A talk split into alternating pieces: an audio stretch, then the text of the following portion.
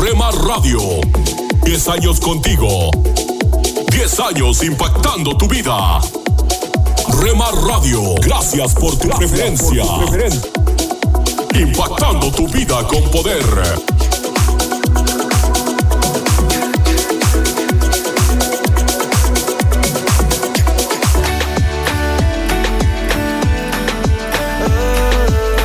Estás escuchando Rema Radio. Transmitiendo desde Jalisco, México. Gobiernos que olvidan a la gente. Impactando tu vida con poder. Sabor, alegría, eternamente. Estás escuchando Tiempo devocional, un tiempo de intimidad con Dios. Sobre todo, tu majestad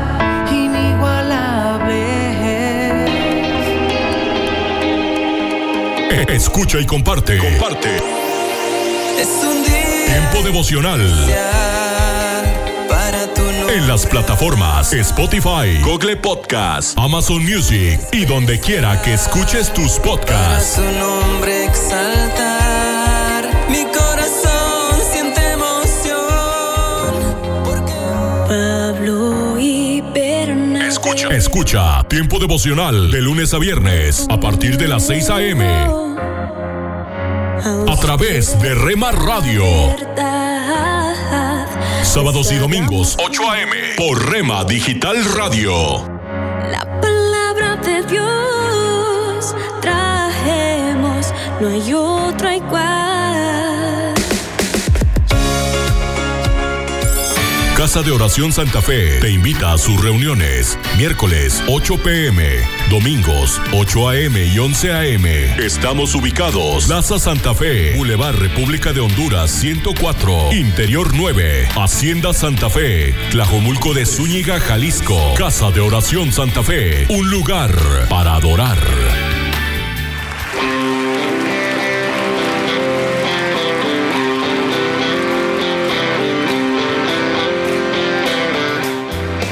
En Iglesia Puerta Abierta tendrás un nuevo comienzo. Ven con toda tu familia, todos los domingos a partir de las 5 de la tarde. Iglesia Puerta Abierta, nuevos comienzos. Privada Loma Vallarta número 39, Colonia Loma del Paraíso, tercera sección en Guadalajara. Para más información búscanos en Instagram o en Facebook como Puerta Abierta NC. En Puerta Abierta NC somos una iglesia que crece.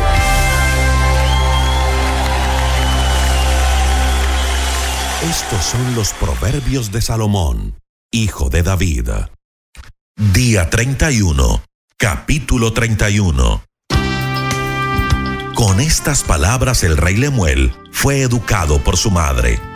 Querido hijo mío, que naciste como respuesta de mis oraciones a Dios. ¿Qué consejos podría darte?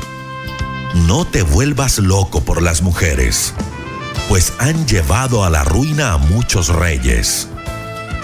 Querido Lemuel, no conviene que los reyes tomen bebidas alcohólicas, ni que se emborrachen, porque en cuanto se emborrachan, se olvidan de la ley y no protegen a los pobres. El alcohol es para los que viven amargados y ya no tienen esperanza. Déjalos que se emborrachen y se olviden de su miseria que no se acuerden de lo mucho que sufren. Habla en favor de las viudas. Defiende los derechos de los huérfanos. Habla en favor de ellos. Hazle justicia. Defiende a los pobres y humildes. Qué difícil es hallar una esposa extraordinaria. Hallarla es como encontrarse una joya muy valiosa. Quien se casa con ella puede darle toda su confianza. Dinero nunca le faltará. A ella todo le sale bien, nunca nada le sale mal.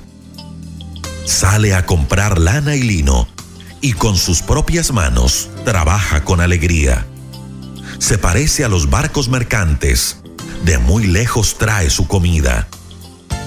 Se levanta muy temprano y da de comer a sus hijos y asigna tareas a sus sirvientas.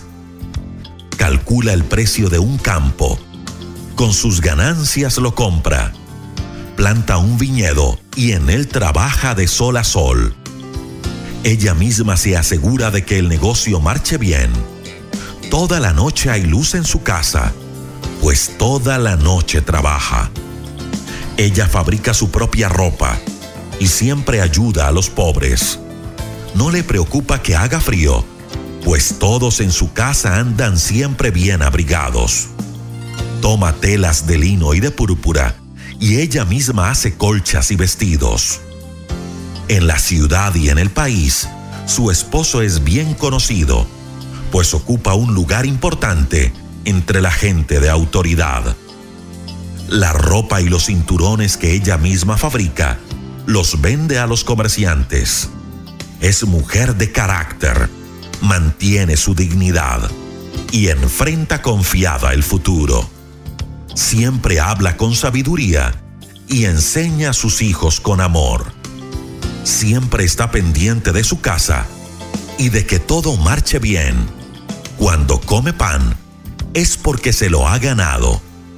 Sus hijos la felicitan su esposo la alaba y le dice, Mujeres buenas hay muchas, pero tú las sobrepasas a todas. La hermosura es engañosa, la belleza es una ilusión. Solo merece alabanzas la mujer que obedece a Dios. Que todo el mundo reconozca los frutos de su esfuerzo. Que todos en la ciudad la alaben por sus acciones.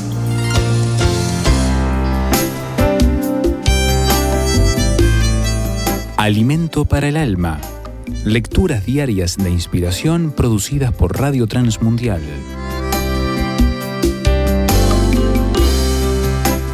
Orar con definición. Cuando leemos algunos de los diálogos que Jesús tuvo con personas necesitadas, descubrimos que, como en este caso, les preguntaba qué querían de él.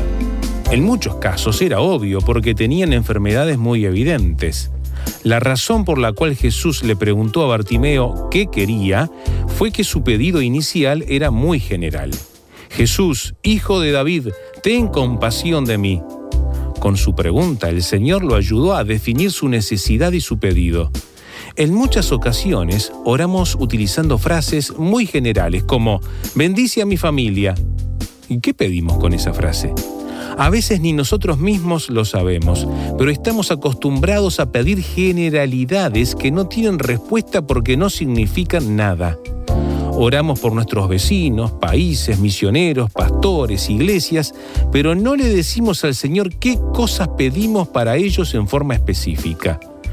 Dios desea que oremos en forma concreta y presentando cada motivo, sabiendo que Él tiene poder para otorgarlo en el momento oportuno y de acuerdo a su voluntad. Cuando Bartimeo expresó lo que necesitaba, Jesús le dijo, puedes irte, tu fe te ha sanado. Al momento recobró la vista y empezó a seguir a Jesús por el camino. Al recobrar la vista, Bartimeo comprendió que lo más importante era seguir al Salvador. De igual manera, cuando oramos definiendo lo que necesitamos, nosotros u otras personas, descubriremos que Dios nos responde y que no hay nada más importante que seguirle por el camino de la vida. Lo invito para que ya mismo comience a orar por motivos bien específicos. Al orar por necesidades concretas, podremos verificar las respuestas divinas. Meditación escrita por Rogelio Nonini, Argentina.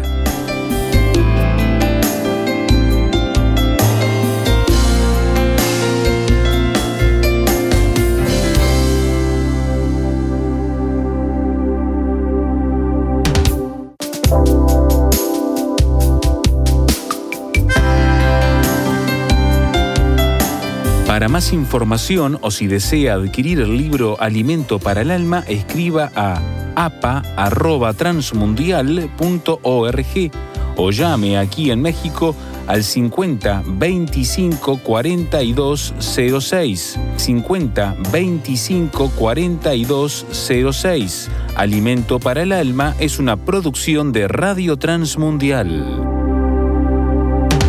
¿Qué huella quieres dejar? Cada uno de nosotros va dejando huellas en su camino, en su paso diario por la vida. En muchas ocasiones la prisa nos impide pararnos a contemplar la belleza de un momento mágico, glorioso, así como el paso de un ave preciosa, el vuelo de una mariposa espectacular, la sonrisa de un precioso chiquillo. La verdad es que esta vida es una y puede ser muy hermosa si nos proponemos y va a ser de gran satisfacción poder ver en el futuro que nuestras acciones han servido, por ejemplo, para mejorar la vida de otros en alguna medida. Eso es dejar huella. Hay diversos tipos de huella. Y claro, Dejamos igualmente huellas diversas. Dejamos huellas en las personas, hacemos huellas en nuestros corazones y en los de otros. Podemos hacer huellas en nuestro camino, pero tratemos de que siempre sean huellas que muestren a Jesús. Huellas que denoten y marquen la gentileza, amabilidad y el amor de nuestro Rey. Salmos 17:5 dice, mis pasos permanecieron en tu camino, no he vacilado en seguirte. Así Estamos siguiendo las huellas de Jesús. Dejemos como huella el hacer más fácil la vida de otros. Seamos el hombro sobre el cual consolar a quien llora. Convirtamos en momentos que trasciendan cada instante que podamos. Seamos quienes escuchan atentamente a quienes necesitan desahogarse. Seamos un poco más como Jesús cada día. En Primera de Pedro 2:21 leemos, pues para esto fuisteis llamados porque también Cristo padeció por nosotros, dejándonos ejemplo para que sigáis sus pisadas. Fuimos llamados a ser discípulos, siguiendo las pisadas de Jesús, señalando con todo lo que hacemos y decimos hacia ese maravilloso e inigualable Dios que nos ama de manera inmensurable. Hagámonos el propósito de seguir sus huellas para que otros lo sigan también. Poner un granito de arena diario por una causa puede lograr grandes cambios porque no todos podremos conquistar continentes o construir majestuosas edificaciones, pero todos podemos dejar un aporte que sea significativo en la vida de alguien. Y eso es importante. No desistas por pensar que no tiene valor lo que puedes hacer. ¿Qué huella quieres dejar? Un minuto con Dios, con el doctor Rolando Aguirre. Lecciones que Jesús no enseña en la orilla de la tranquilidad, sino en las tormentas mar adentro. Bien dice el dicho, después de la tormenta llega la calma. Las tormentas suelen ser estruendosas, escrupulosas y escandalosas. En sí, una tormenta es un fenómeno caracterizado por la coexistencia de dos o más masas de aire de diferentes temperaturas. Dicho contraste desemboca una inestabilidad caracterizada por lluvias, vientos, relámpagos, rayos y otros fenómenos meteorológicos. Las tormentas en el mar parecen acentuarse aún más. Las grandes olas impetuosas parecen desestabilizar las embarcaciones, pero los marineros saben cómo soportar las olas y mantener la embarcación a salvo. De la misma manera ocurre en nuestra vida. Las tormentas pueden ser enfermedades, problemas relacionales o financieros, noticias inesperadas, en fin, un cúmulo de más o dos factores que acrecientan los niveles de estrés en nuestras vidas. Sin embargo, al pasar por esta tormentas, debemos recordar unas cosas muy importantes. Todas las tormentas son temporales. Los grandes vientos no tienen por qué derrumbarnos en las tormentas. Siempre habrá algo que aprender en cada tormenta y el capitán de nuestra embarcación, Jesús, nos puede mantener a salvo. La Biblia dice en Job 11, 17 y 18, tu vida será más radiante que el sol del mediodía y la oscuridad será como el amanecer. Vivirás tranquilo porque hay esperanza, estarás protegido y dormirás confiado. Para escuchar episodios anteriores, visita unminutocondios.org. Somos mujeres de esperanza. Unidas elevamos nuestras voces al Señor, orando por nuestro mundo.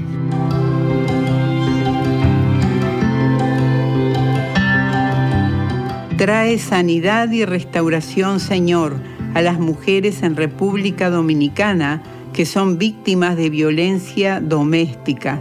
Ten piedad de ellas, te lo pedimos en el nombre de Jesús. Amén.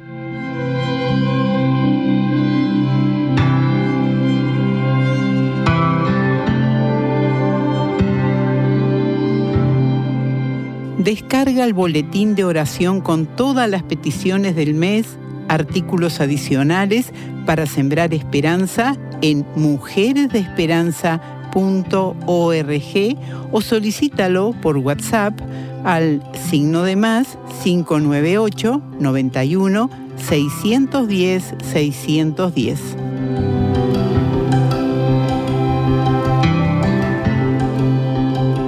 Solo una voz inspira tu vida, inspira tu vida. De los cielos, con el pastor Juan Carlos Mayorga. Bienvenidos. El hijo sabio alegra al padre, pero el hijo necio es tristeza de su madre. Los tesoros de maldad no serán de provecho, mas la justicia libra de muerte.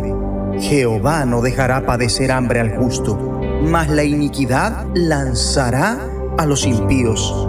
La mano negligente empobrece, mas la mano de los diligentes enriquece. El que recoge en el verano es hombre entendido. El que duerme en el tiempo de la siega es hijo que avergüenza. Hay bendiciones sobre la cabeza del justo, pero violencia cubrirá la boca de los impíos. La memoria del justo será bendita, mas el nombre de los impíos se pudrirá. El sabio de corazón recibirá los mandamientos, mas el necio de labios caerá. El que camina en integridad anda confiado, mas el que pervierte sus caminos será quebrantado. El que guiña el ojo acarrea tristeza, y el necio de labios será castigado. Proverbios 10, 1 al 10. Amable oyente, si estás escuchando este mensaje, aún puedes perseguir la meta y el sueño correcto. Puedes alcanzarlo sin temer ser humillado por quienes tengan éxito y pese a que corporalmente la persona va deteriorándose internamente por dentro, irás renovándote día a día. Aún puedes alcanzar ese algo que sientes que te falta y llenar ese vacío.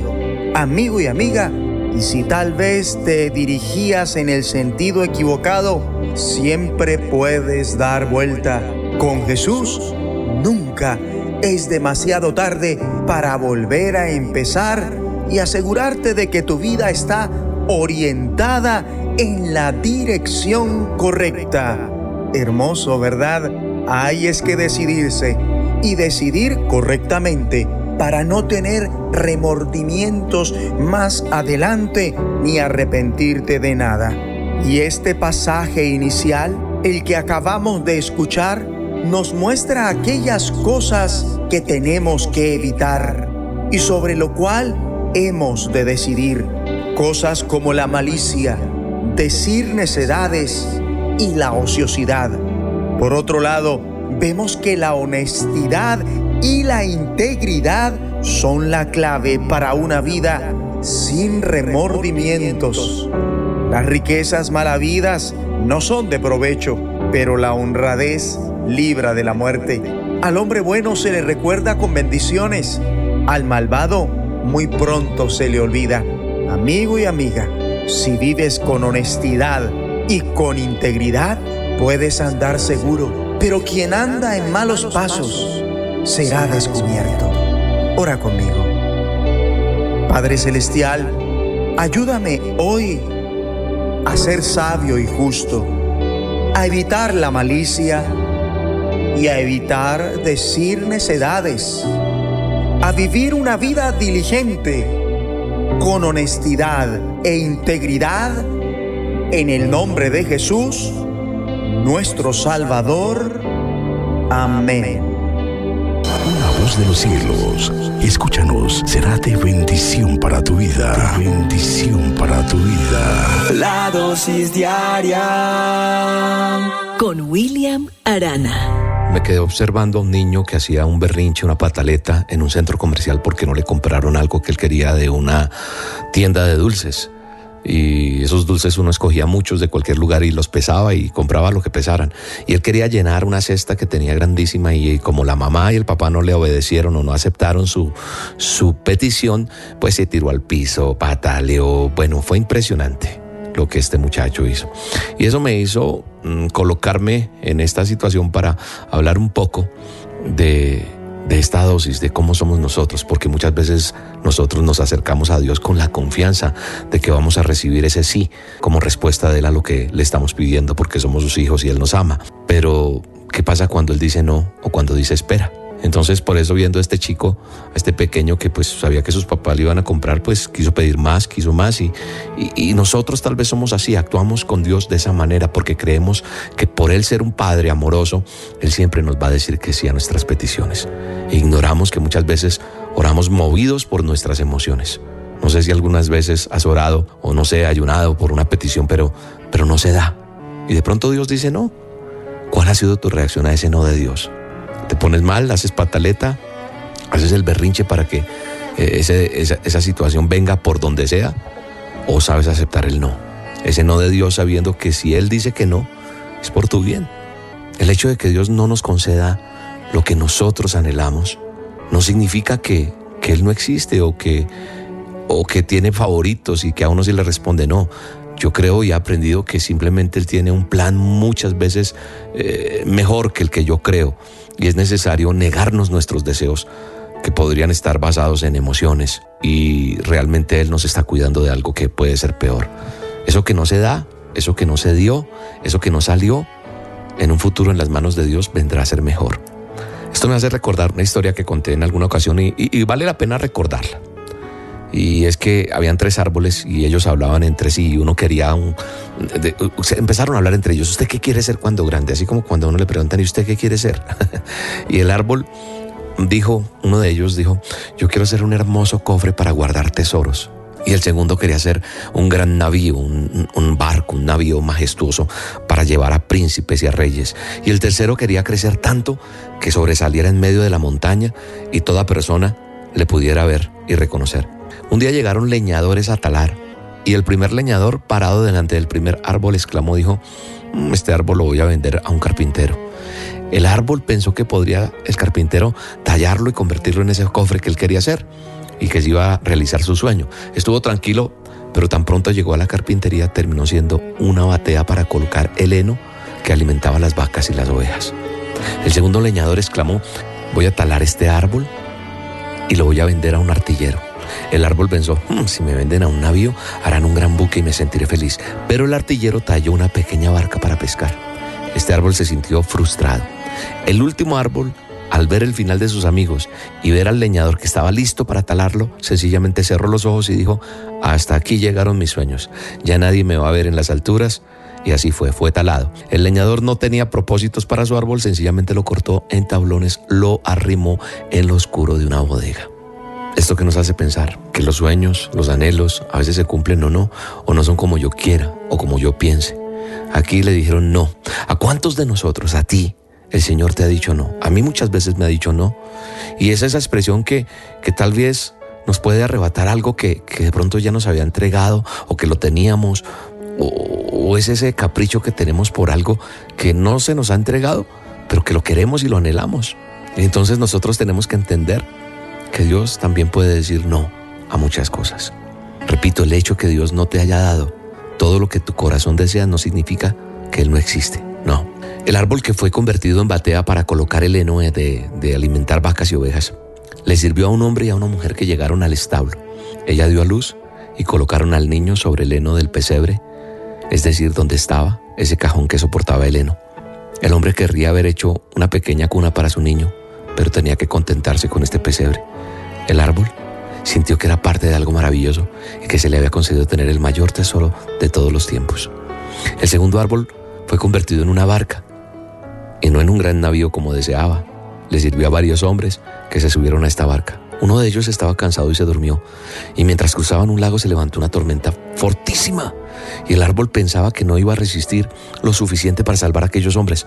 Los otros despertaron al que estaba dormido. Él se levantó y dijo, cállate, y la tormenta se apaciguó. Entonces el árbol se dio cuenta de que en la barca iba el rey de reyes.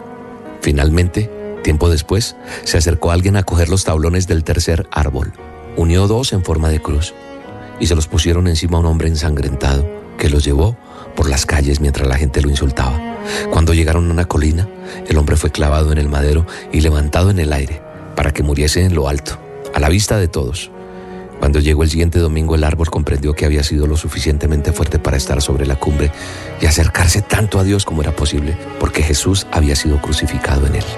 Amigo, amiga que me escuchas en esta dosis. Tal vez no nos sea posible saber siempre qué prepara Dios para nosotros, pero sabes una cosa, debemos saber que sus planes no son los nuestros. Sus planes son mucho más sublimes. Hoy te invito a que aceptes su respuesta, aun cuando esta no sea un sí. Tenemos que aprender a aceptar los no de Dios, porque definitivamente será una bendición que nos va a evitar grandes derrotas. Su palabra dice, nuestro manual de instrucciones, tu manual dice, porque yo sé muy bien los planes que tengo para ustedes, afirma el Dios Todopoderoso, planes de bienestar y no de calamidad, a fin de darles un futuro y una esperanza mejor. Jeremías 29:11. Te mando un abrazo y te bendigo en este momento. Yo le dije al Señor que sanara a mi madre. Me dijo que no, es un proceso que tenemos que pasar. A mi tiempo entiéndelo Samuel, que yo soy Jehová. Al fin he comprendido hacer tu voluntad, que eres mi dueño y mi guía, lo eres tú. Lo que el Espíritu diga, eso se hará. Porque aquí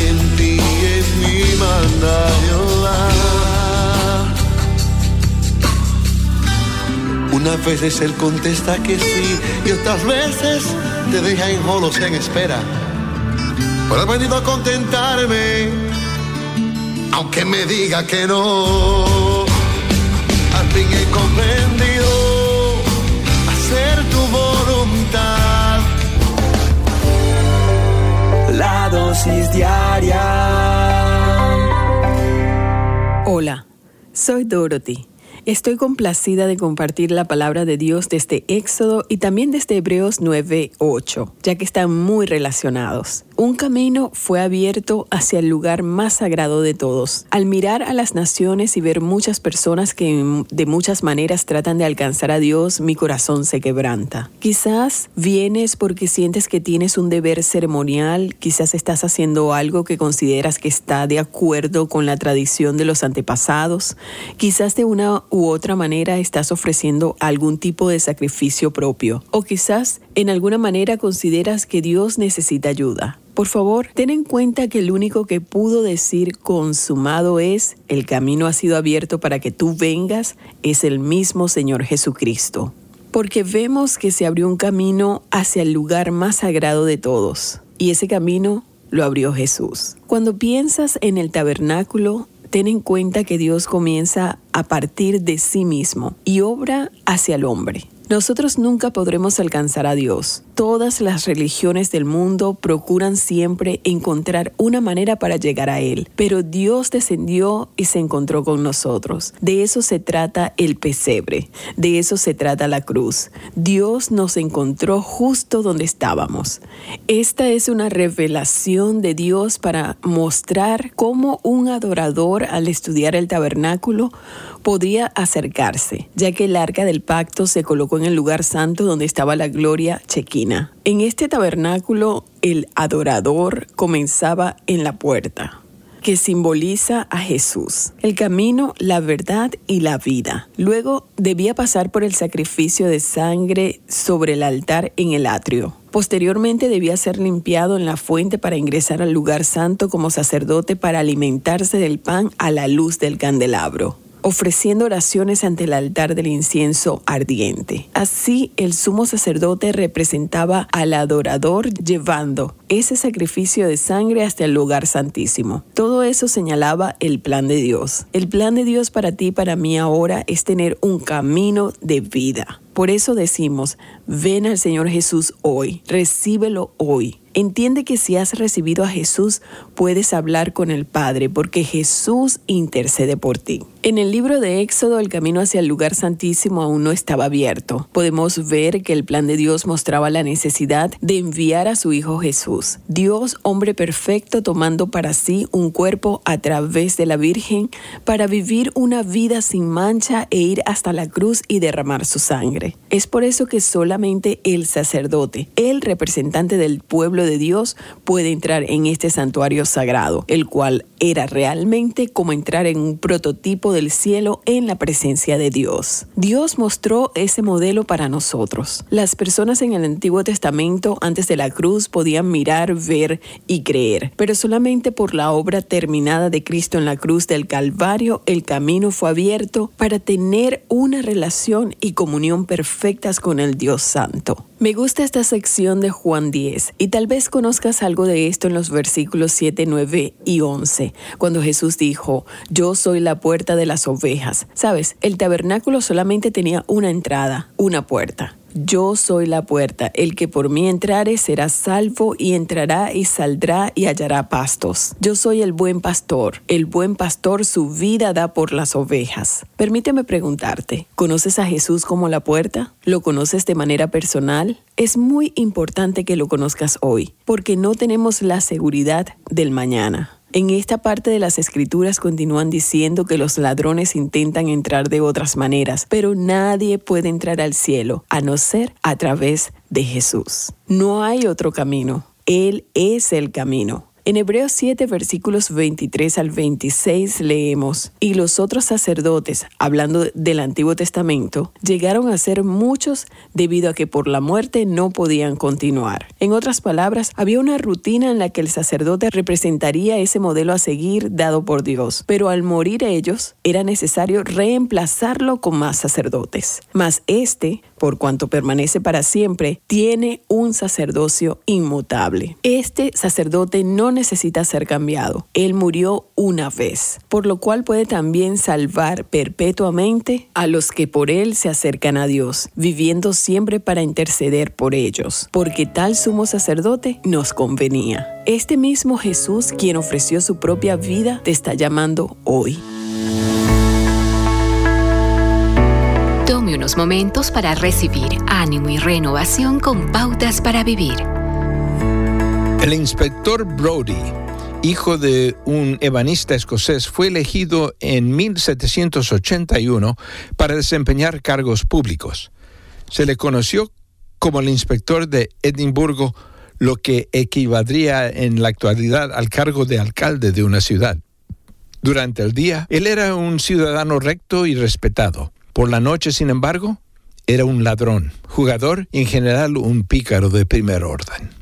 No obstante, un día sus descuidos lo alcanzaron y el inspector Brody fue ahorcado en el mismo andamio que él había diseñado para la ciudad de Edimburgo.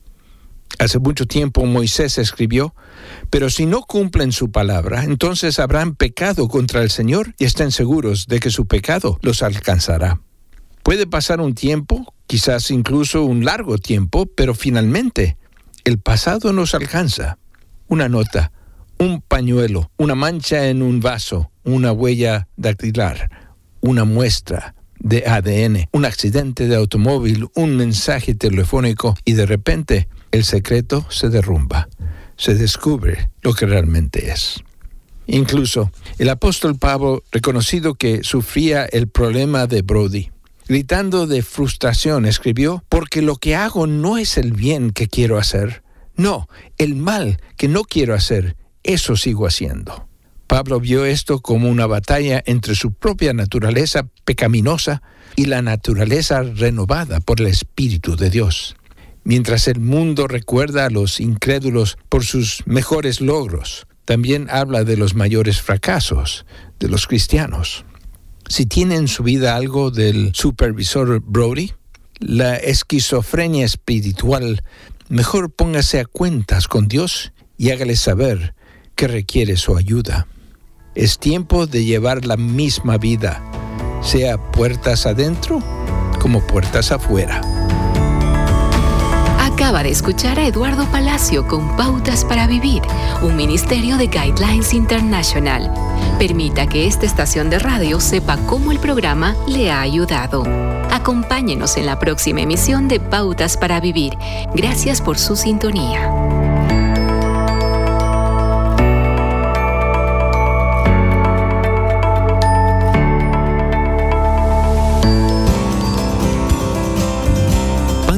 Para la vida. Reflexiones con Carmen Reynoso.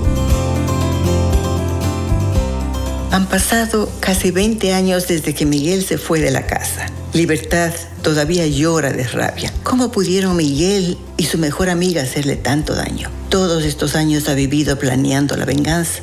No ha sido vida, es que tienen que pagar lo que me han hecho. No es justo. A su rencor aún le ha alejado de Dios. ¿Cómo pudo él permitirlo? De verdad, Libertad es la persona menos libre y la más desdichada del mundo, además de estar enferma. ¿Y usted qué le ha hecho? ¿Quién le robó su paz? Hay solución para ese corazón atormentado. Jesús quiere perdonarle y quiere que usted perdone. Con su perdón viene la paz, esa paz que sobrepasa todo entendimiento. Y para mantener la paz, piense en todo lo que es verdadero, todo lo honesto, todo lo justo, todo lo puro, todo lo amable, todo lo que es de buen nombre. Llene su mente de virtud y de alabanza. Pan dulce para la vida. Reflexiones con Carmen Reynoso. Somos Remar Radio. 10 años contigo. 10 años impactando tu vida. Remar Radio, gracias por tu preferencia. Impactando tu vida con poder.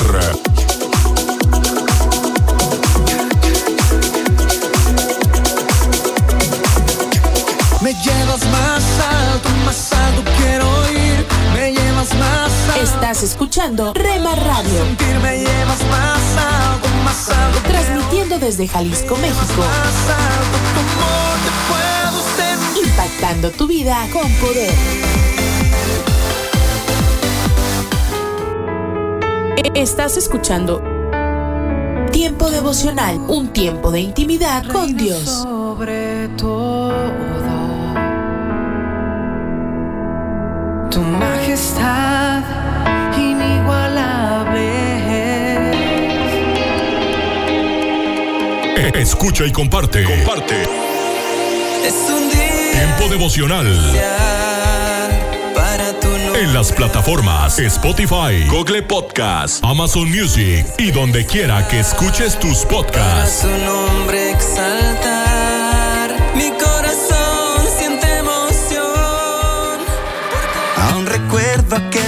Momento en el que te Escucha, escucha Tiempo devocional de lunes a viernes a partir de las 6 a.m. Recuerdo en tu mirada. a través de Rema Radio. necesitaba. Sábados y domingos 8 a.m. por Rema Digital Radio. Tanta gracia que ni en mil años podré merecer. Recuerdo ver en tu mirada. Perdón de un padre que me amaba. Casa de Oración Santa Fe te invita a sus reuniones. Miércoles 8 pm, domingos 8 am y 11 am. Estamos ubicados. Plaza Santa Fe, Boulevard República de Honduras 104, Interior 9, Hacienda Santa Fe, Tlajomulco de Zúñiga, Jalisco. Casa de Oración Santa Fe, un lugar para adorar.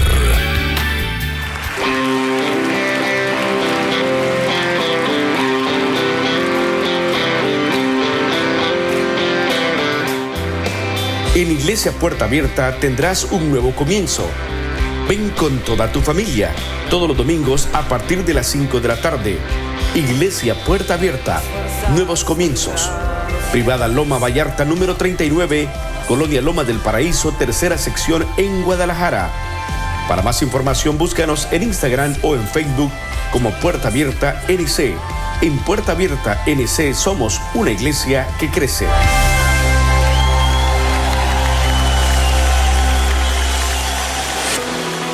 De la Biblia. Bienvenidos a la sinopsis de la Biblia.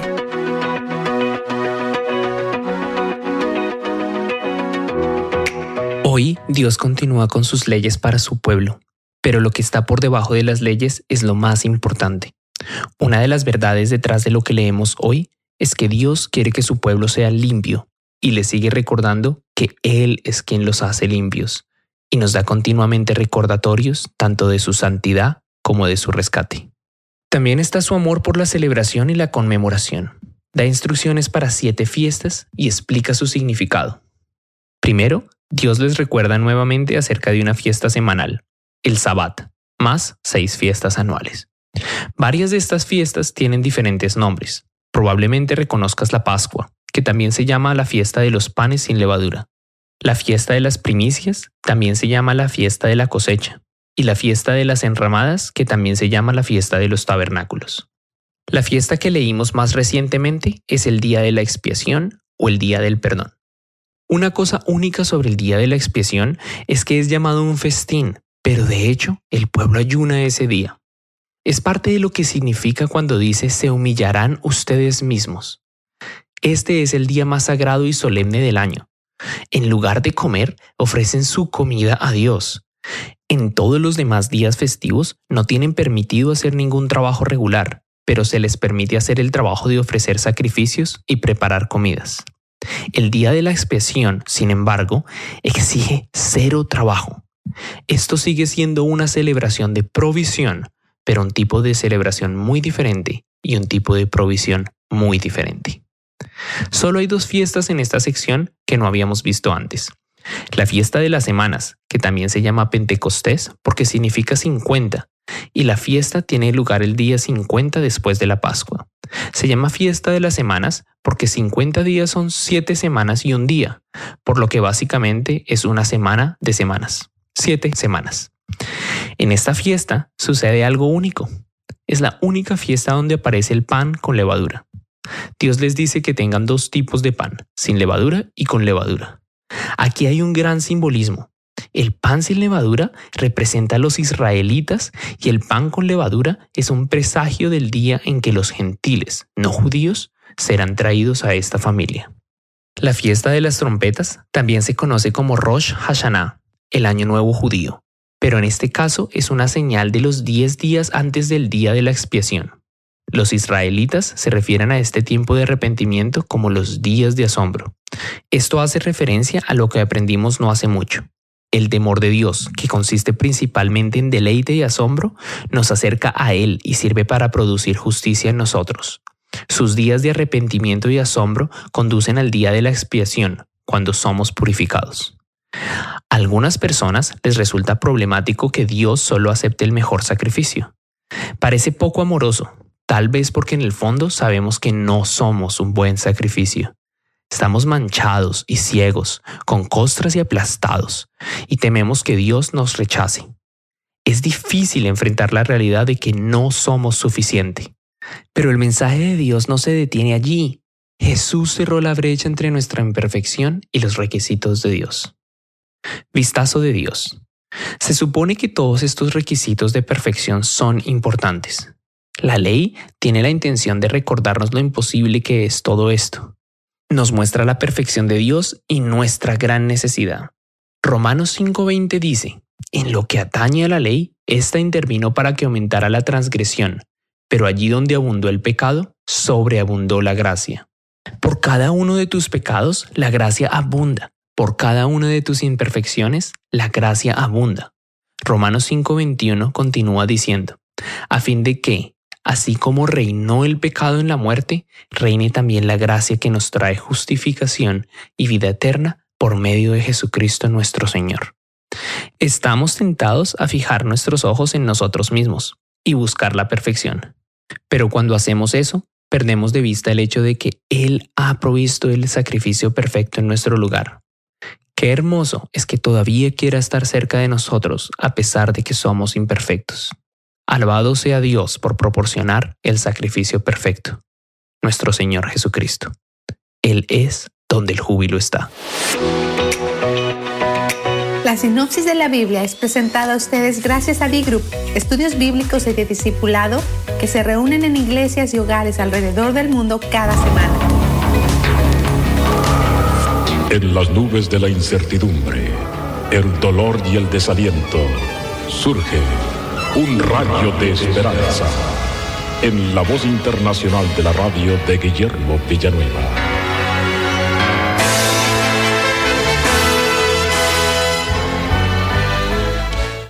Mandó un tirano llamar a uno de sus súbditos y le preguntó, ¿cuál es tu oficio? Herrero, contestó, vete y haz una cadena. Obedeció el herrero, trabajó en la obra algunos meses sin recibir salario. Concluida la cadena, la presentó al monarca. Vuelve, le dijo éste, y haz la cadena aún más larga. Trabajó en ello y vino al terminar y se la presentó al monarca. Y este bárbaro tirano dio esta orden a sus soldados. Tomad esta cadena, aprisionad al herrero en sus pies y en sus manos. Esto nos hace recordar las palabras del Señor que se encuentran en números en su capítulo 32. Hemos estado hablando acerca de que nuestros pecados nos alcanzan. Dice así el Señor, si así no lo hacéis, he aquí habréis pecado ante Jehová y sabed que vuestro pecado os alcanzará. Así como este herrero no sabía que estaba preparando esa cadena para sí mismo. Mi estimado amigo, cuando pecamos contra Dios, seamos o no cristianos, estamos preparando una cadena para atarnos nosotros mismos.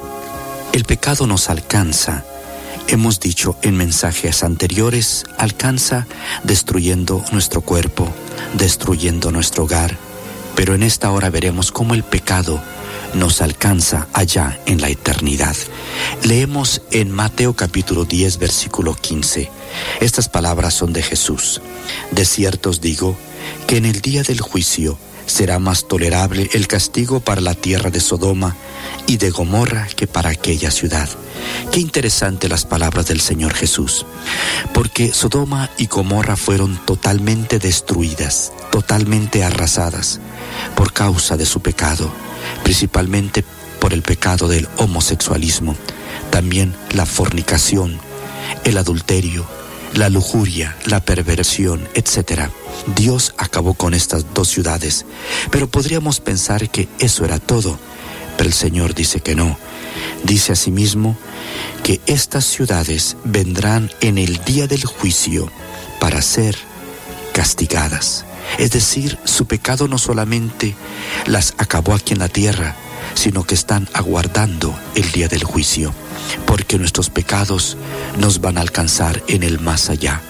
Todas nuestras acciones están escritas en los libros del cielo, y cada uno de nosotros seremos juzgados con aquellas acciones que hemos hecho. Los que son de Cristo van a ser juzgados para recibir premio, para recibir recompensa según haya sido su vida aquí en la tierra. Por eso vale la pena agradar al Señor en todo. Pero el que no es cristiano será juzgado de acuerdo con sus obras, pero para recibir el justo castigo por su pecado aquí en la tierra. Entre más pecado haya cometido, mayor será su castigo, mayor será su dolor por toda la eternidad. Por lo tanto, entre más te hundas, entre más te reveles a Dios, peor será tu castigo eterno. Pero si queremos evitar este castigo y antes mejor recibir recompensa, vengamos a Cristo, entreguémosle nuestro corazón para que Él viva en nosotros y en lugar de perdición nos dé salvación y recompensa eterna. Amén. Esperamos que esta audición, un rayo de esperanza, haya penetrado en su corazón. Si en algo podemos servirle, por favor dirija su correspondencia a Guillermo Villanueva, apartado 77-335, México, Distrito Federal, 11200. Le invitamos para que nos sintonice a esta misma hora y por esta misma estación. Muchas gracias por la amabilidad de su atención. El libro de Josué capítulo 1 verso 3, el mismo Señor le está diciendo a Josué, yo os he entregado, como lo había dicho a Moisés, todo lugar que pisare la planta de vuestro pie. Hoy me gustaría tratar sobre el tema, piense como un conquistador.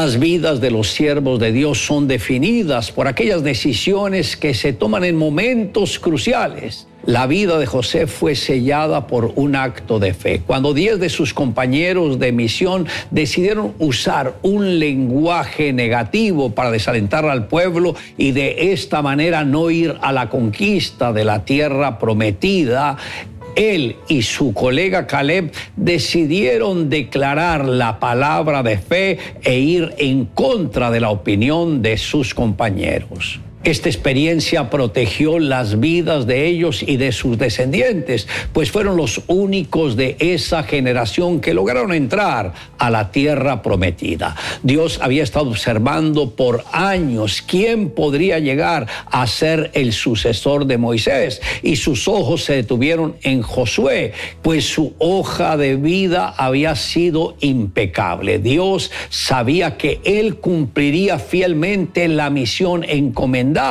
para poder reemplazar a Moisés. Pero para poder reemplazar a Moisés, Josué debería convertirse en un gran visionario, en un hombre lleno de fe, desbordante de energía, que contara con la unción y el respaldo pleno de Dios para cumplir con su misión. Tenía que formar al pueblo hasta convertirlo en un pueblo conquistador. Su espíritu de servicio no solo le protegió de la contaminación que había afectado a su gente a causa del becerro de oro, sino que le permitió beber de la unción de su líder.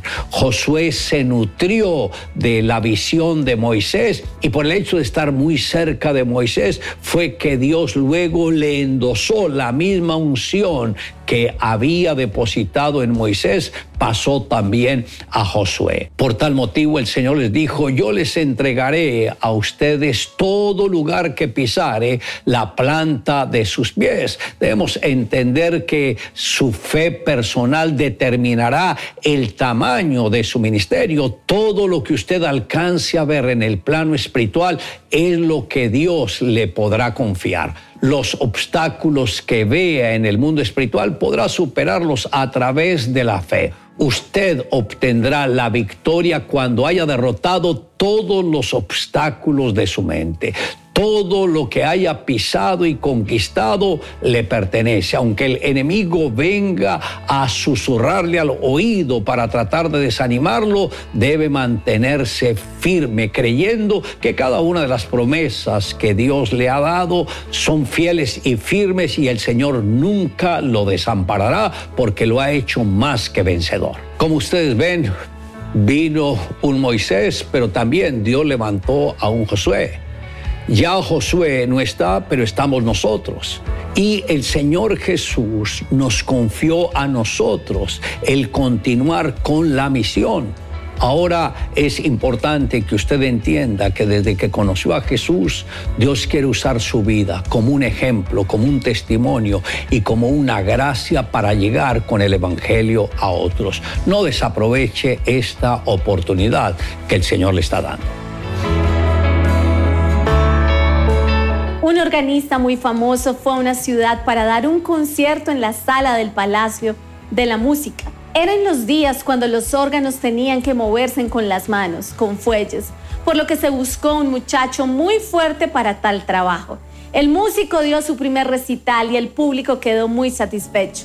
El muchacho de los fuelles con una sonrisa le dijo, qué bien lo hicimos. ¿Qué estás diciendo? ¿Qué has hecho tú? le respondió el músico burlándose del joven. Ah, perdón, yo creía, dijo el muchacho. Al día siguiente llegó el segundo recital. Cuando estaban tocando se dio cuenta de que los fuelles fallaban. El músico enfadado miró al muchacho y le dijo, por favor, sopla fuerte, chico. Bueno, soplaré más fuerte, pero el concierto lo hacemos entre los dos. ¿Sí o no? Sí, claro que sí. Sopla, sopla. El recital fue un éxito. El músico terminó abrazando en público al muchacho. Reconozcamos que no podemos hacer nada sin Dios. Si pensamos dar el mejor recital de nuestra vida sin considerarlo, lo único que encontraremos es un gran fracaso. Dios es quien mueve los fuelles para que podamos cumplir nuestro propósito. Y es de necios ignorar su palabra y pretender hacer todo por nuestra cuenta. Reconoce a Dios en todos tus caminos y permite que Él te guíe para que puedas ver cómo todo lo que haces es prosperado y alcanzarás el propósito con el que fuiste creado. Le invito a que me acompañe en la siguiente oración. Amado Dios, gracias porque así como tú respaldaste a Moisés, respaldaste a Josué, también Señor lo estás haciendo conmigo. Gracias por permitir que hubiese tenido un encuentro personal con Jesús, que lo hubiese aceptado en mi corazón y saber que Él me llamó para que anduviese en sus pisadas, lo cual me determiné en hacer. Te amo Dios en Cristo Jesús. Amén.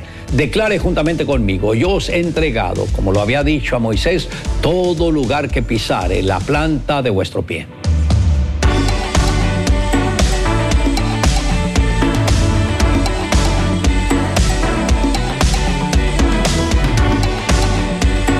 Lecturas diarias de Unánimes.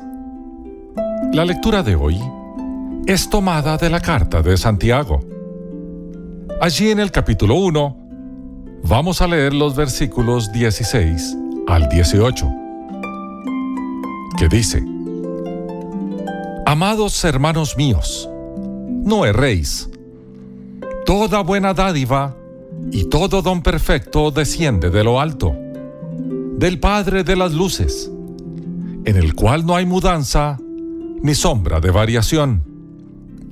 Él de su voluntad nos hizo nacer por la palabra de verdad, para que seamos primicias de sus criaturas. Y la reflexión de este día se llama El bodeguero y la cajera. En el supermercado Hy-Vee en Cedar Falls, Iowa, Curtis el bodeguero estaba ocupado trabajando cuando oyó una nueva voz por las bocinas solicitando una entrega en la caja 4. Curtis casi había terminado y quería tomar algo de aire fresco, por lo que decidió responder a la llamada. Al acercarse a la caja, una sonrisa distante llamó su atención. La nueva cajera era hermosa. Al día siguiente, esperó fuera mientras ella salía del supermercado y le ofreció una ventona casa. Él se veía bastante inofensivo, por lo que ella aceptó. Cuando la dejó, le preguntó si podría verla de nuevo, fuera de horas de trabajo.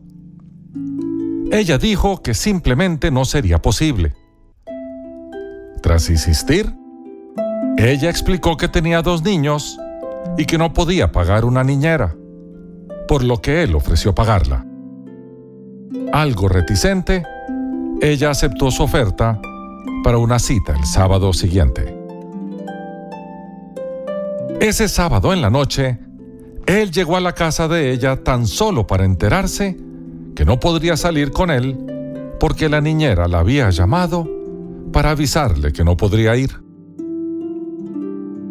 Ante esto, Curtis simplemente dijo, bueno, Llevemos a los niños con nosotros.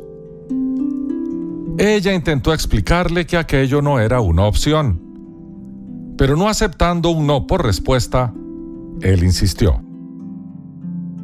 Finalmente, Brenda le llevó dentro para conocer a sus niños.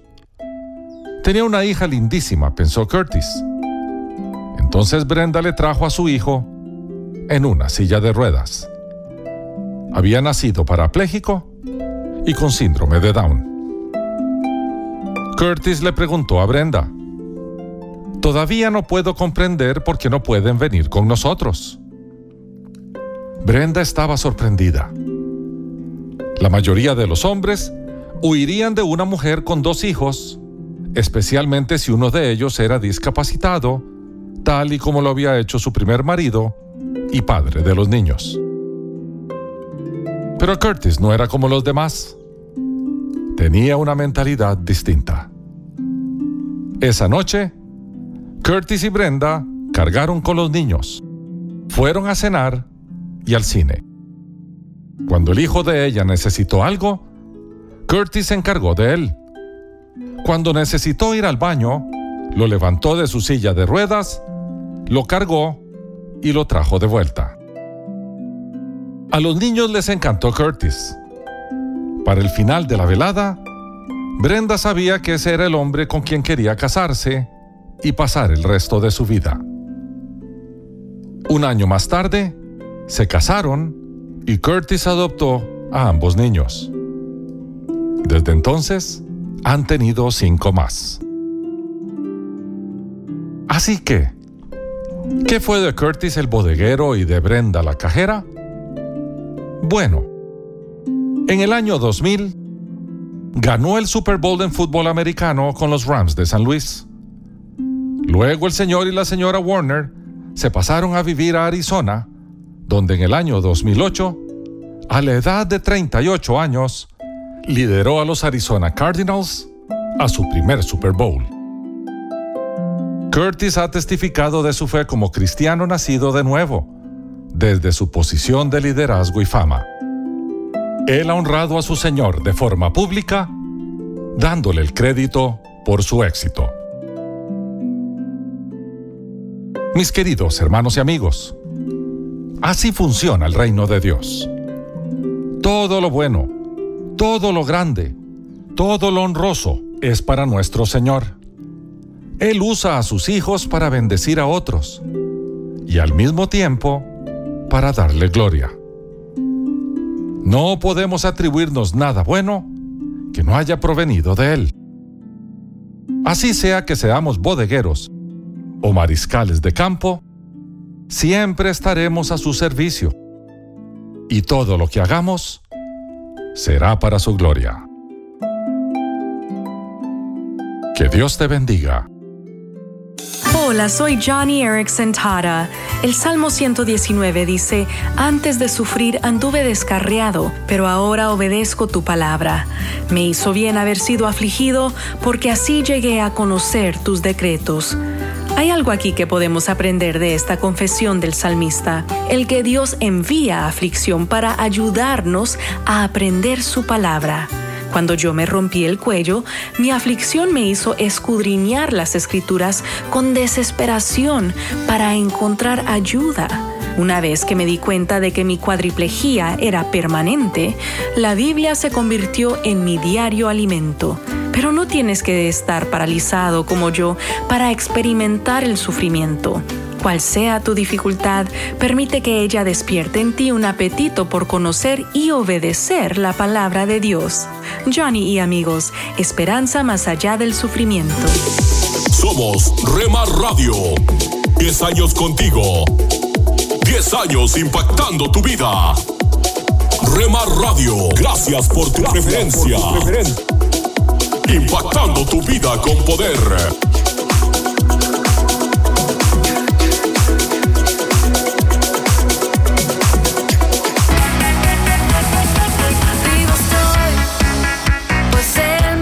Estás escuchando Rema Radio. Mis ojos se Transmitiendo desde Jalisco, México. Ahora yo puedo ver. Impactando tu vida con poder. Oh, todo el mundo va. Estás escuchando Tiempo devocional, un tiempo de intimidad con Dios. sobre todo tu majestad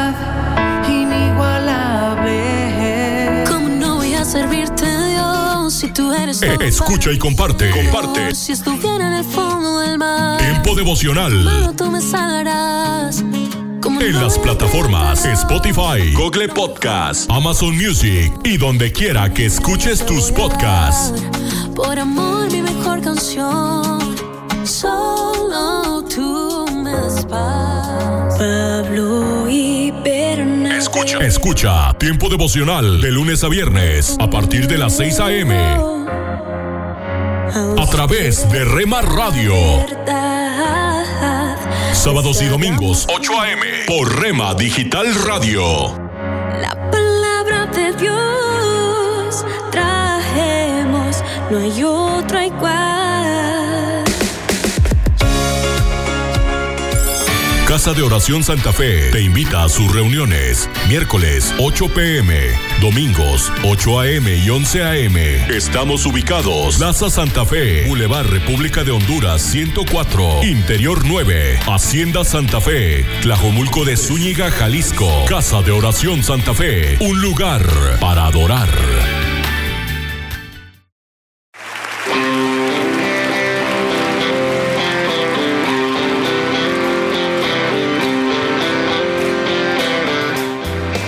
En Iglesia Puerta Abierta tendrás un nuevo comienzo. Ven con toda tu familia, todos los domingos a partir de las 5 de la tarde. Iglesia Puerta Abierta, nuevos comienzos. Privada Loma Vallarta número 39, Colonia Loma del Paraíso, tercera sección en Guadalajara. Para más información búscanos en Instagram o en Facebook como Puerta Abierta NC.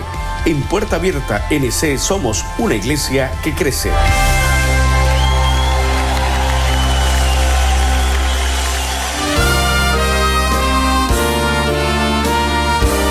Presentamos La Buena Semilla, una reflexión para cada día del año. La buena semilla para hoy se encuentra en primera a los Corintios 2 versículos 12 y 13. Nosotros no hemos recibido el espíritu del mundo, sino el espíritu que proviene de Dios, para que sepamos lo que Dios nos ha concedido, lo cual también hablamos no con palabras enseñadas por sabiduría humana, sino con las que enseña el Espíritu. La reflexión de hoy se titula El libro que habla con autoridad. En muchas ocasiones la Biblia afirma transmitir las mismas palabras de Dios, el apóstol Pablo afirma que toda ella es inspirada por Dios. Dios transmitió su mensaje directamente a los escritores por medio del soplo divino. Esto es lo que la distingue principalmente de los demás libros, incluidos los libros religiosos. Esta inspiración es un milagro y confiere a la Biblia la autoridad de Dios leámosla sin prejuicios, con honestidad y perseverancia, y así escucharemos en ella la voz de Dios. Como la Biblia habla a la conciencia de los hombres, esto molesta. Ella dice que Dios debe ser respetado, amado y obedecido, pero los hombres siempre han tratado de refutarla pero aún así no pueden debilitar su autoridad. Mi amigo, esta palabra divina es nuestra única fuente segura para conocer al Dios Salvador y sus planes. Es clara para los que la reciben con fe. Nos enseña que Dios nos reconcilió consigo mismo por Cristo, segunda a los Corintios 5:18. Este es el verdadero misterio del amor de Dios por nosotros. También nos dice todo lo que debemos saber para vivir en relación con Dios. Leamos ese santo libro con humildad para recibir de Dios sus pensamientos profundos. Ciertamente Dios revela su voluntad a los que están dispuestos a ponerla en práctica cuán agradecidos debemos estar con Dios por darnos su libro que nos revela su grandeza, su gracia y su amor. ¿Qué perseverancia deberíamos tener para leer la verdad que Dios nos revela y apropiarnos de ella por la fe?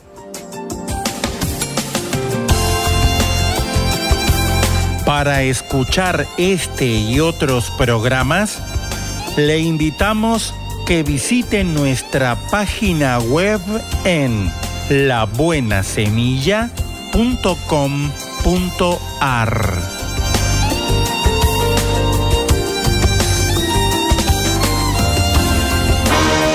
mensaje a la conciencia. Un momento de reflexión en la vida diaria.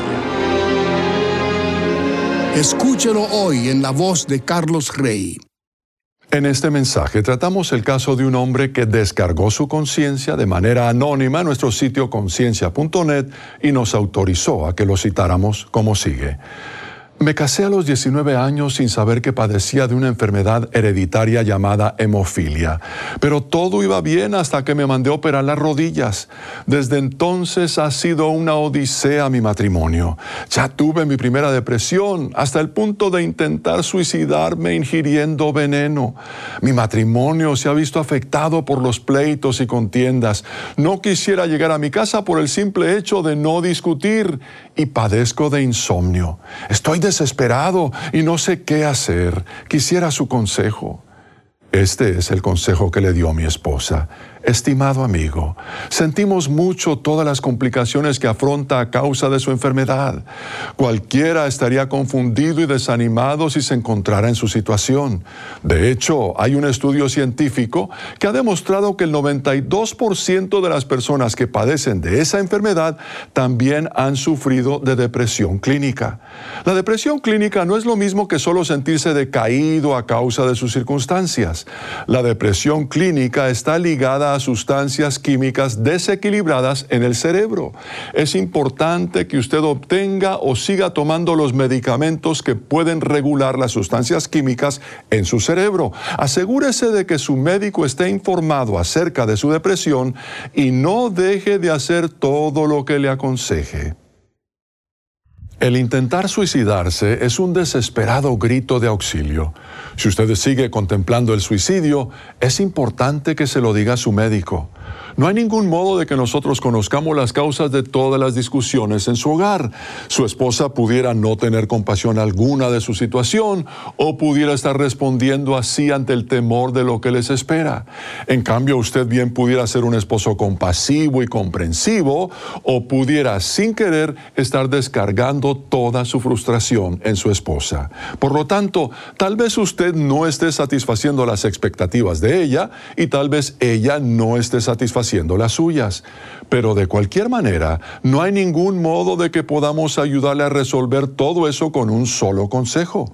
Usted necesita consejería profesional y es posible que su médico conozca grupos de apoyo para personas que tienen su enfermedad. Ese sería un buen punto de partida para comenzar a recibir la ayuda que necesita. Además de su médico, le recomendamos que le diga a Dios todo lo que está sintiendo y sufriendo. Puede hablar con Dios en voz alta, por escrito o en silencio en el corazón.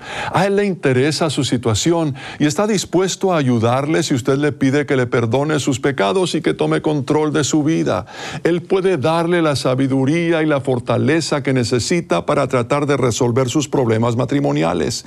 Y puede darle paz en el corazón y esperanza para el futuro. No espere un solo día más. Busque a Dios hoy mismo. Con eso termina lo que recomienda Linda, mi esposa. El consejo completo, que por falta de espacio no pudimos incluir en esta edición, se puede leer si se ingresa en el sitio conciencia.net y se pulsa la pestaña que dice casos y luego se busca el caso 595.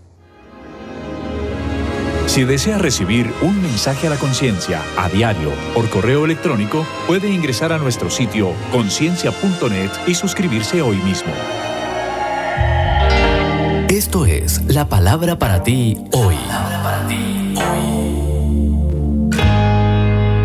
Y la palabra para ti hoy es Dale al Señor los primeros momentos de tu día, escrita por Bob Gass. En Salmos 63.1 leemos de madrugada te buscaré.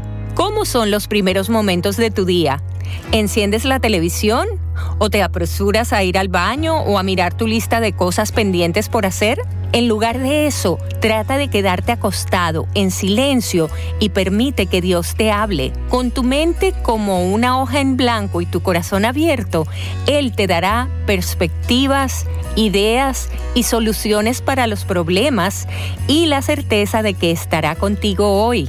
La autora Colleen Townsend Evans escribió, el silencio no tiene que ser incómodo ni vergonzoso porque estar con quien amas sin la necesidad de palabras es una forma de comunicación hermosa y gratificante.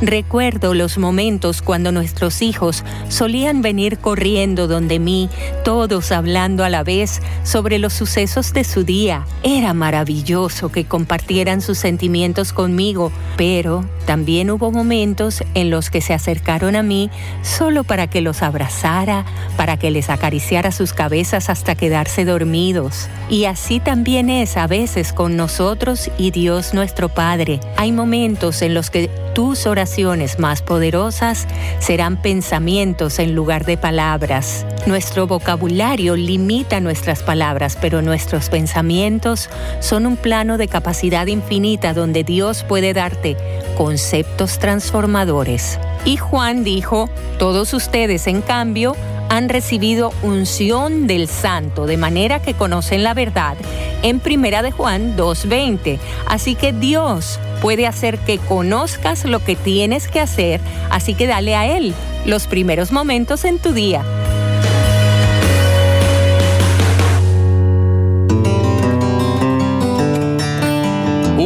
Época en mi vida que tenía responsabilidades una vez al mes en Chicago y yo estaba viviendo en New Jersey. Bueno, eso me dio la oportunidad de ver cómo iba a estar el tiempo en Nueva Jersey cuando regresara. El clima en nuestro país suele ir del oeste al este. Por lo general, en Nueva Jersey, el estado del tiempo hoy es igual al que tenía Chicago el día anterior. Salí de Chicago un día cálido y soleado, al que le daba un 10 en la escala de días hermosos. Cuando llegué a casa, era un día fresco y lluvioso, y había sido así durante unos tres días seguidos. Todo era un poco gris. La familia se comportaba con ánimo acorde, como si hubieran sido tres días lluviosos. Ellos dijeron, bueno, solo ha estado fresco y lloviendo. Bien, yo era un portador de buenas noticias y dije, no se desanimen, he visto el tiempo de mañana. Hoy quiero tener una palabra contigo acerca del tema el tiempo de mañana. Nuestra palabra para hoy de la palabra de Dios se encuentra en el Salmo 30, versículo 5. Si por la noche hay llanto, por la mañana habrá gritos de alegría. Con un suspiro aquí, David habló de lágrimas, llanto y largas noches de aflicción. Él había visto la aflicción del momento, pero también había visto el tiempo de mañana, y él dijo, habrá gritos de alegría. Para un cristiano el pronóstico siempre es alegría por la mañana. No es la ausencia de sufrimiento lo que hace que la vida en Cristo sea única, porque tenemos tanto sufrimiento como todos los demás. Es la presencia de la esperanza. Tú puedes saber muy personalmente que estar en Cristo no es garantía contra la aflicción y el sufrimiento. Yo sé eso. Tal vez estés enfrentando dolor físico o algunas perspectivas médicas aterradoras, o tu agonía es por el camino equivocado que ha elegido un ser querido tuyo. Por alguna razón profundamente personal, ahora mismo hay lágrimas, tal vez una lucha casi insoportable a veces, y a Dios le preocupan esas lágrimas. De hecho, el Salmo 56, versículo 8 dice, Has juntado todas mis lágrimas en tu frasco. Él siente tu sufrimiento, pero ese no es el final, ni es todo lo que hay. No sé por qué Dios quiere que hable de esto hoy, pero siento que alguien necesita escuchar esta simple verdad.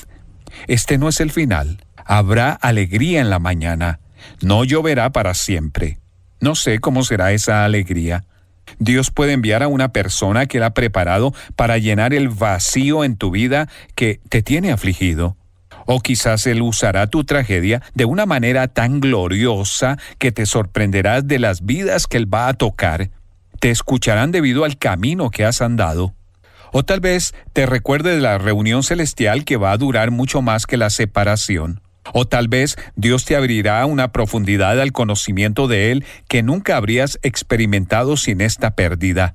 Y serás amigo de Dios como pocas personas a tu alrededor lo son, porque lo has tocado en un momento de desesperación y profunda necesidad, y has descubierto que cuando Jesús es todo lo que tienes, Jesús es todo lo que necesitas. No sé cómo, pero sí sé que viene la alegría.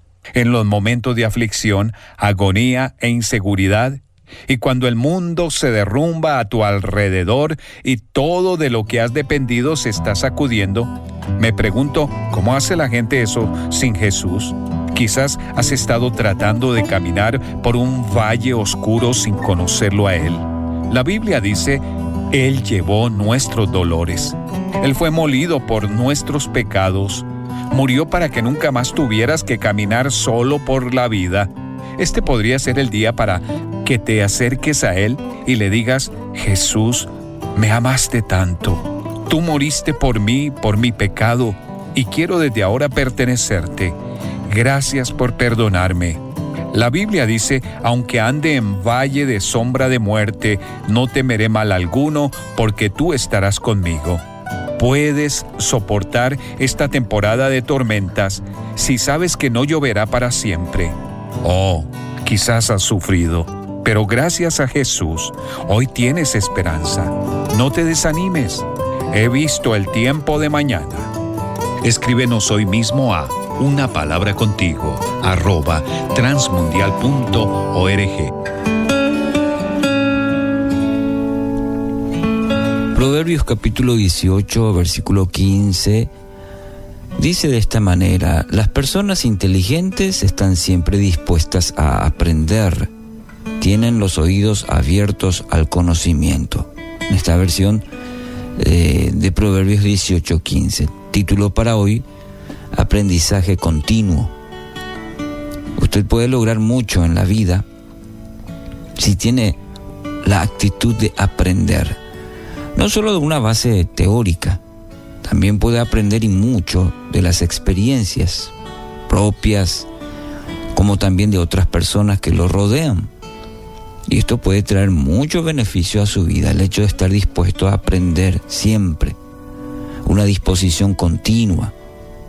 No importa la edad, eh, no importa el estatus, no, no importa nada, sino la actitud lo maravilloso de la vida es justamente eso, que nunca dejamos de aprender.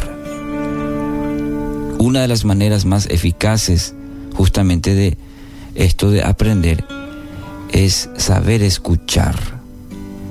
Es uno de los mejores rasgos de la sabiduría y Proverbios lo habla eh, bastante al respecto de saber escuchar y no ser eh, rápido para hablar, por ejemplo. Mucha gente puede presumir de títulos, de, su formación, el nombre, pero mientras no aprendamos a escuchar, diríamos que ese conocimiento es incompleto. Forma parte muy importante el hecho de saber escuchar.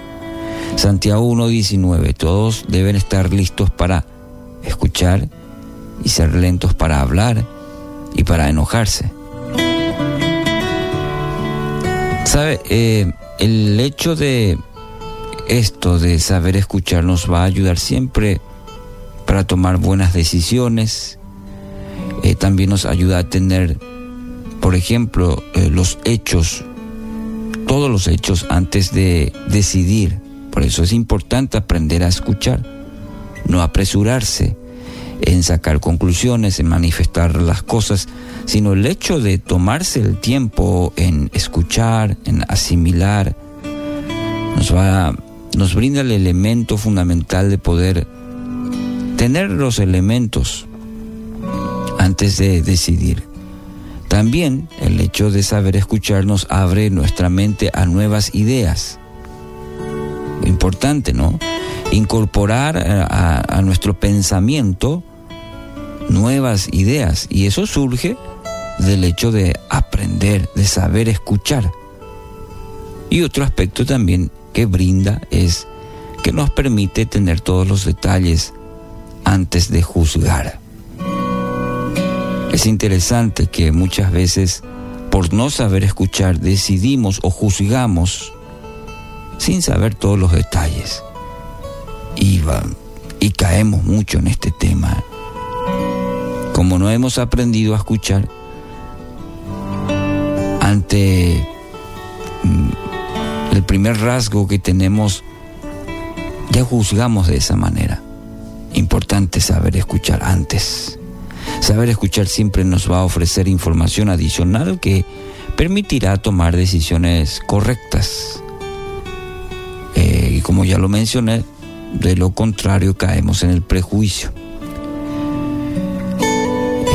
Plutarco eh, dijo una vez, para saber hablar es preciso saber escuchar. Qué importante. En este tiempo en el que vivimos, necesitamos saber escuchar más. No es lo que podamos decir, sino lo que podamos escuchar, aprender a escuchar. Por ejemplo, si miramos en nuestro entorno más cercano, le doy un ejemplo, aprender a escuchar al cónyuge, aprender a escuchar a los hijos, aprender a escuchar al amigo, al hermano. No es lo que podamos decir, juzgar, sino lo que podamos aprender a escuchar, a tomarnos el tiempo a escuchar, a prestar el oído, como se dice comúnmente. Y si quiero trasladarlo también al hecho, si, si poco aprendemos a escuchar, si poco invertimos, somos intencionales en escuchar a los demás, difícilmente aprenderemos a escuchar a Dios. Porque si en nuestras relaciones diarias nos cuesta, cuánto más sería con Dios aprender a escucharlo. Tantas veces vamos a Él simplemente para hablarle, para hablarle, para hablarle, sin tomarnos el tiempo de aprender a escucharlo. No hemos aprendido a escucharlo. Y ese es el verdadero conocimiento. Aprendemos mucho en el ámbito espiritual cuando nos tomamos el tiempo en escuchar a Dios. Así como, así como nuestras relaciones diarias, eh, cité varios ejemplos de lo que nos ayuda el hecho de saber escuchar en el ámbito espiritual, también con nuestro Padre Celestial. Aprender a escucharle es el verdadero conocimiento. Así que hoy, querido amigo o amiga, invierta su tiempo y esfuerzo en escuchar. Empiece por casa con los suyos y especialmente, especialmente, tómese el tiempo en escuchar a su Padre Celestial. Esta mañana, por ejemplo, ya apartó un tiempo para decir, Señor, hoy quiero escucharte hablar, quiero escucharte hablar a mi vida. Es la mejor decisión que hoy puede tomar. Somos Rema Radio. 10 años contigo. 10 años impactando tu vida. Rema Radio, gracias por tu preferencia. Impactando tu vida con poder.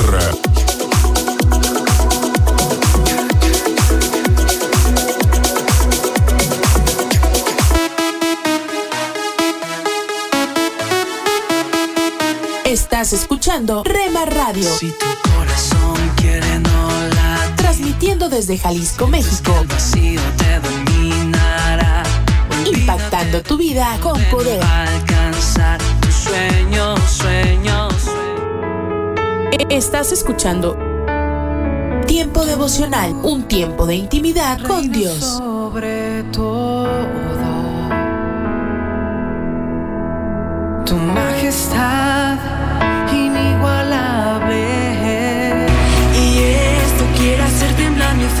Escucha y comparte. Comparte.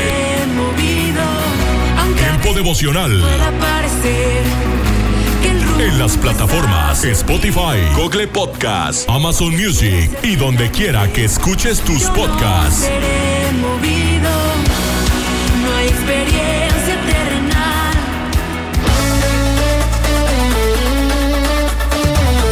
Escucha. Tiempo devocional de lunes a viernes a partir de las 6 a.m. A través de Rema Radio. Sábados y domingos 8 a.m. por Rema Digital Radio. Sobre mis pies tu luz brilló. No hay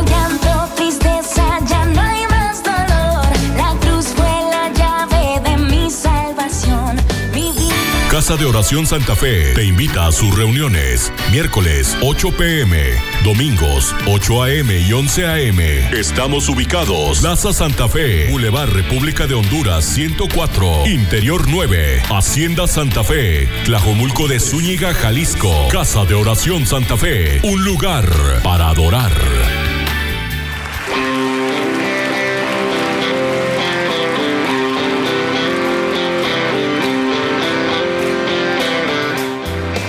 En Iglesia Puerta Abierta tendrás un nuevo comienzo. Ven con toda tu familia, todos los domingos a partir de las 5 de la tarde. Iglesia Puerta Abierta, nuevos comienzos. Privada Loma Vallarta número 39, Colonia Loma del Paraíso, tercera sección en Guadalajara. Para más información búscanos en Instagram o en Facebook como Puerta Abierta NC. En Puerta Abierta NC somos una iglesia que crece.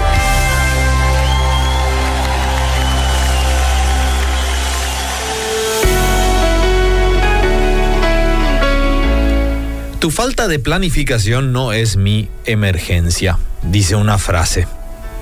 Otra dice, el que no previene problemas tiene.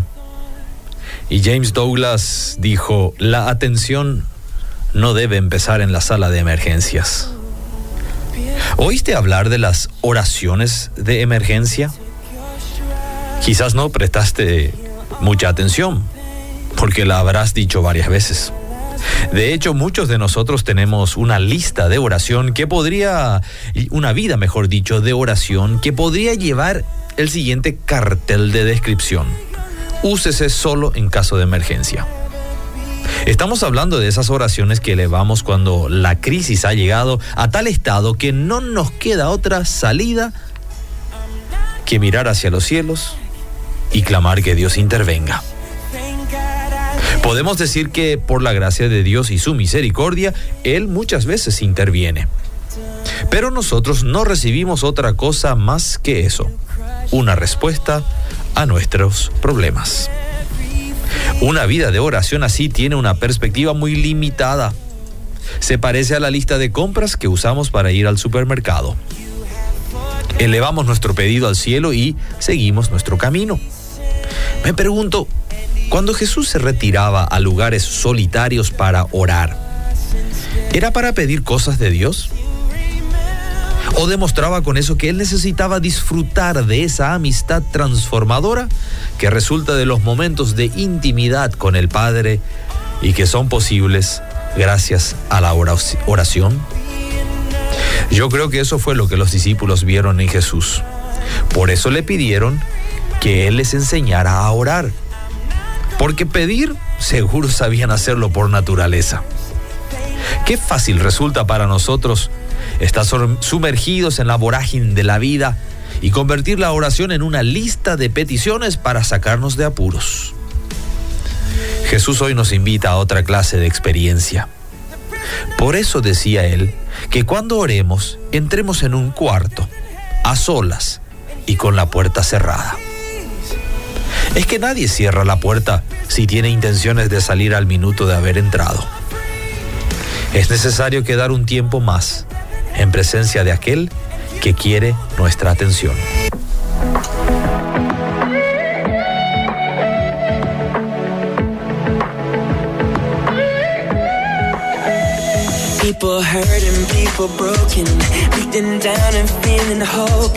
Wonder if it's gonna always be this way. Who will speak up for the captive? Show some love and heal a past that binds the wounds we think will never go away.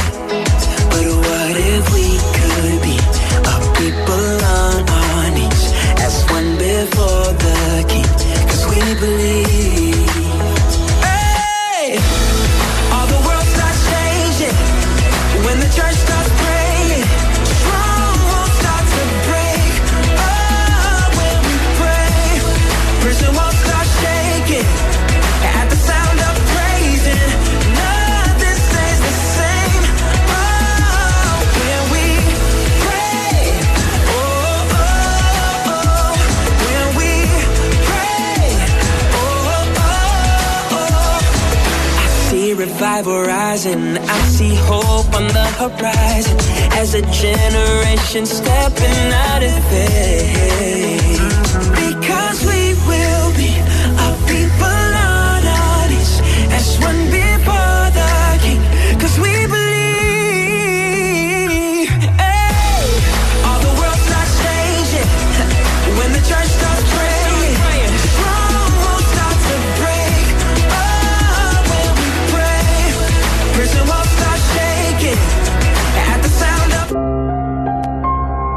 ¿Por cuáles bondades de Dios estás agradecido hoy?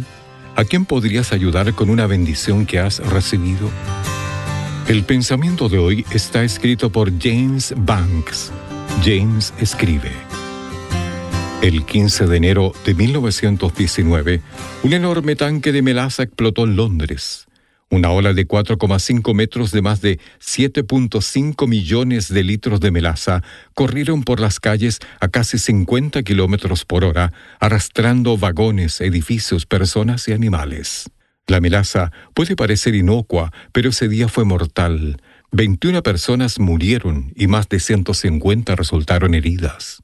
A veces, aún las cosas buenas pueden turbarnos inesperadamente. Antes de que los israelitas entraran en la tierra que Dios se les había prometido, Moisés le advirtió al pueblo que no se atribuyera las cosas buenas que había recibido. No suceda que comas y te sacies, y edifiques buenas casas en que habites, y tus vacas y tus ovejas se aumenten, y la plata y el oro se te multipliquen, y se enorgullezca tu corazón, y te olvides del Señor tu Dios, sino que se acordará del Señor su Dios, porque Él le da el poder para hacer las riquezas. Todas las cosas buenas, incluso la salud física y los talentos que necesitamos para ganarnos la vida, son bendiciones de nuestro Dios amoroso. Aunque hayamos trabajado duro, Él es quien nos sostiene. Que recibamos sus bendiciones con brazos abiertos y lo alabemos agradecidos por su bondad para con nosotros. Oremos. Padre, gracias por sostenerme siempre. Ayúdame a reconocer tu bondad y a compartir con otros. Amén. El pensamiento de hoy fue traído a ustedes de parte de Ministerios Nuestro Pan Diario. Párate a un lado. Observa el paisaje a tu alrededor. Alza la vista a conceptos eternos. Recuerda que lo esencial es lo invisible a los ojos. Haz una pausa en tu vida con Pablo Martini. Había un ciego sentado en un andén en París, con una gorra en sus pies y un pedazo de madera escrito con tiza blanca. Por favor, soy ciego, ayúdeme. Un publicista del área recreativa que pasaba frente a él se detuvo y vio unas pocas monedas en la gorra. Inmediatamente tomó aquel letrero, lo volteó, con la misma tiza blanca escribió un nuevo mensaje en la tabla, colocándola a sus pies y se fue. Al caer la tarde, aquel agente de publicidad pasó nuevamente frente al mendigo y notó que ahora su gorra estaba repleta de monedas. El ciego reconoció los pasos del hombre y le preguntó qué era lo que había escrito, a lo que el hombre respondió, nada que no esté relacionado con lo que decía antes. Y se fue. El ciego nunca supo lo que decía aquella nueva escritura, pero las monedas seguían llenando su gorra y aquel letrero decía, hoy es primavera en París y yo, yo no puedo verla. ¿Sabes? Siempre es bueno cambiar de estrategia cuando algo no funciona. El hombre y la mujer intentan siempre construir su mundo aprendiendo sobre sus propios errores. Han cambiado de táctica vez tras vez, pero aún no han dado en el blanco respecto a los problemas existenciales de esta raza humana. La propuesta de Dios sigue siendo la misma. Dame, hijo mío, tu corazón y vivirás. Pero el hombre no quiere, prefiere seguir mendigando, postrado en las plazas de este mundo, en vez de dejar que Dios escriba un nuevo letrero en su vida para que salga de la pobreza espiritual a la abundancia de vida, del pesimismo al optimismo. Dijo Jesús en San Juan 10:10, yo he venido para que tengan vida, pero no cualquier vida, una vida abundante. El hombre busca mejores métodos. Esto puede resultar, pero Dios busca mejores hombres. A esto debemos aspirar. Ese milagro solo es posible con Jesús en el corazón. ¿Qué mensaje está transmitiendo tu vida? Mira, solamente Jesús es capaz de cambiarlo. Usted puede conseguir estas mismas reflexiones como texto de lectura para cada día del año adquiriendo el libro devocional Una pausa en tu vida. Si desea saber más de nuestro ministerio, visite nuestro sitio en internet unapausaentuvida.org. Gracias por escucharnos. ¿Te imaginas? Una reflexión del pastor y comunicador José Pablo Sánchez con Esperanza Suárez.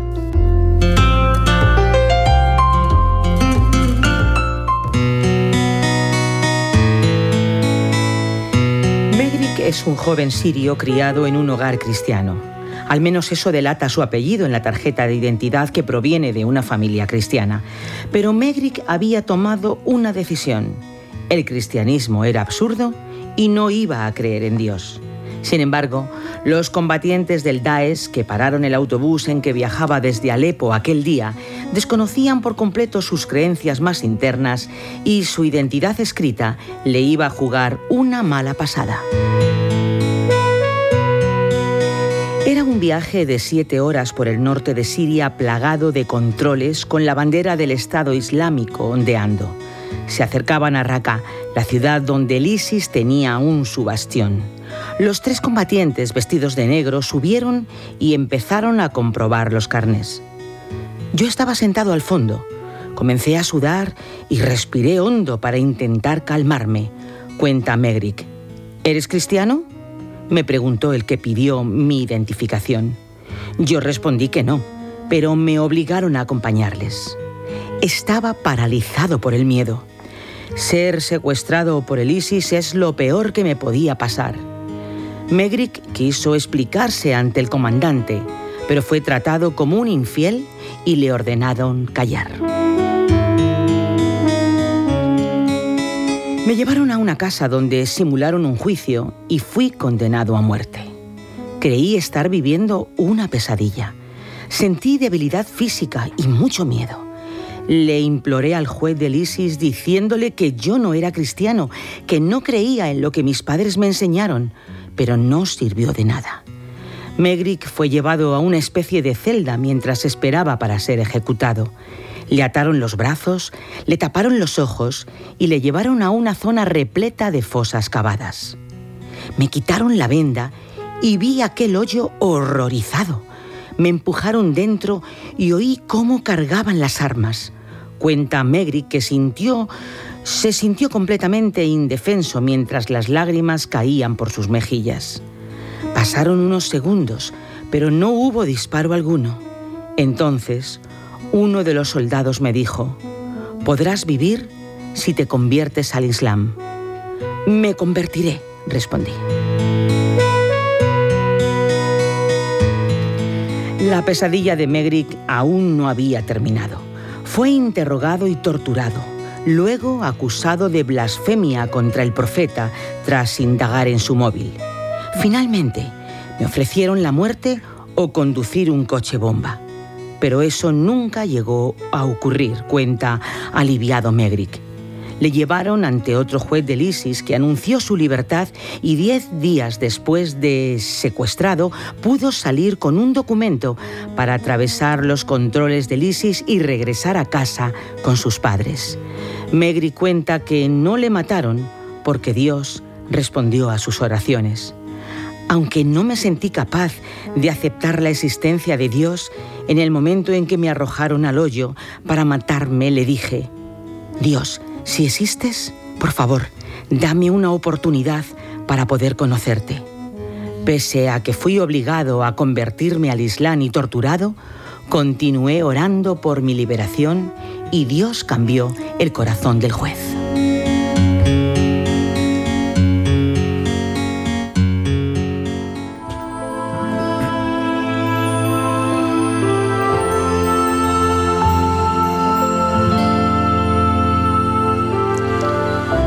¿Te imaginas ser arrestado por algo escrito en tu carnet de identidad, algo que además no es cierto? ¿Te imaginas ser torturado, abofeteado, golpeado, empujado y tirado en una fosa común por tu apellido, tu profesión o tus ideas? ¿Te imaginas estar allí entre cadáveres, temblando, agitado, sin respirar, esperando el disparo final y en lo más profundo de tu corazón clamar a Dios, al Dios que habías rechazado, pidiéndole ayuda? Dios, por favor, si existes, dame una oportunidad, dámela. Nadie dispara, te ofrecen salir vivo de la zanja y a pesar de tu traición y tu blasfemia, Dios te da una nueva oportunidad, un nuevo juez, una nueva libertad, de modo que puedes volver a casa con tus padres y reconocer que Dios hizo un milagro contigo. ¿Te imaginas que ese milagro te lleva a reconciliarte con Dios, contigo mismo, con los demás, de modo que comienzas a confesar tu fe ahora ya sin temor? Pues no te lo imagines más, es verdad la verdad de aquellos que se refugian en Dios cuando saben que están a punto de morir.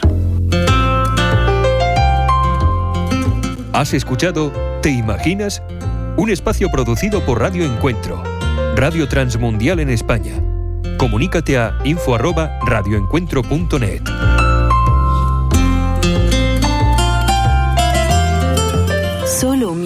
Hay muchos libros que prometen una vida cristiana exitosa, pero ninguna técnica humana puede llevar a cabo la obra de Dios. Cualquier compromiso que se base en nuestro propio esfuerzo no durará. La verdadera transformación viene solo del Espíritu Santo, por eso el Señor quiere que dependamos de Él para tener fuerzas y ser perseverantes. El estilo de vida obediente y santo es algo que debemos escoger y buscar. Jesucristo dijo que nada podemos hacer separados de Él. Cristo nos capacita para vivir del modo que desea. Dios no nos ha dejado solos para que hagamos todo lo mejor que podamos por nuestra cuenta. Él siempre está obrando en los creyentes para llevar a cabo los propósitos que desea para cada uno de nosotros. Para más información, visite encontacto.org. Les habla Henry Tolopilo, voz del programa Gracia a vosotros, en otro momento de gracia. El cristianismo es diferente a las religiones del mundo. Los budistas no dicen estar en Buda, los musulmanes no están en Mohamed, un confucionista no está en Confucio. Solo los cristianos están unidos con el Cristo vivo. Cuando vino a Cristo, la piedra viva, usted mismo se convirtió en una piedra viva usted posee la misma vida resucitada. Esto es lo que Pedro dijo. Nos ha dado preciosas y grandísimas promesas para que por ellas llegaseis a ser participantes de la naturaleza divina. Regocíjese en el maravilloso privilegio de estar unido a Cristo. Les habló Henry Tolopilo invitándole a que nos acompañe a otro momento de gracia. Somos Remar Radio 10 años contigo. 10 años impactando tu vida. Remar Radio, gracias por tu preferencia. Impactando tu vida con poder.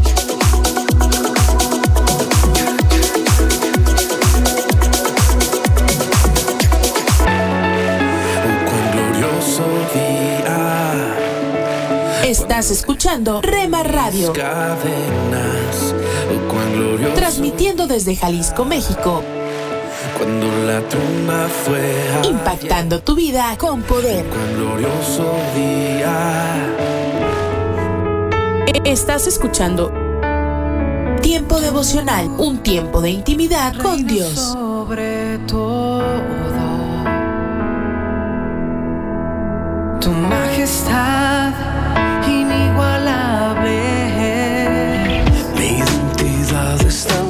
Escucha y comparte. Comparte. Mi salvación en Tiempo devocional.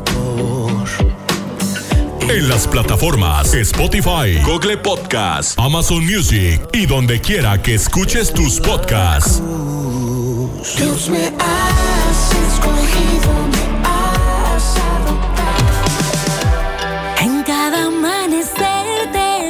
Escucha. Tiempo devocional de lunes a viernes a partir de las 6 a.m. A través de Rema Radio. Sábados y domingos 8 a.m. por Rema Digital Radio.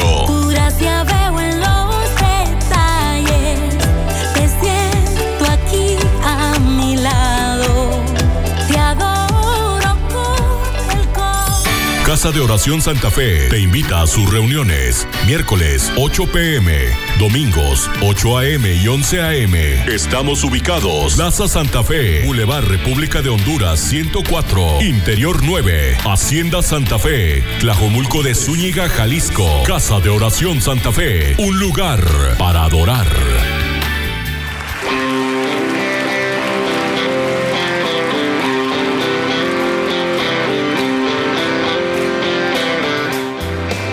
En Iglesia Puerta Abierta tendrás un nuevo comienzo. Ven con toda tu familia, todos los domingos a partir de las 5 de la tarde. Iglesia Puerta Abierta, nuevos comienzos.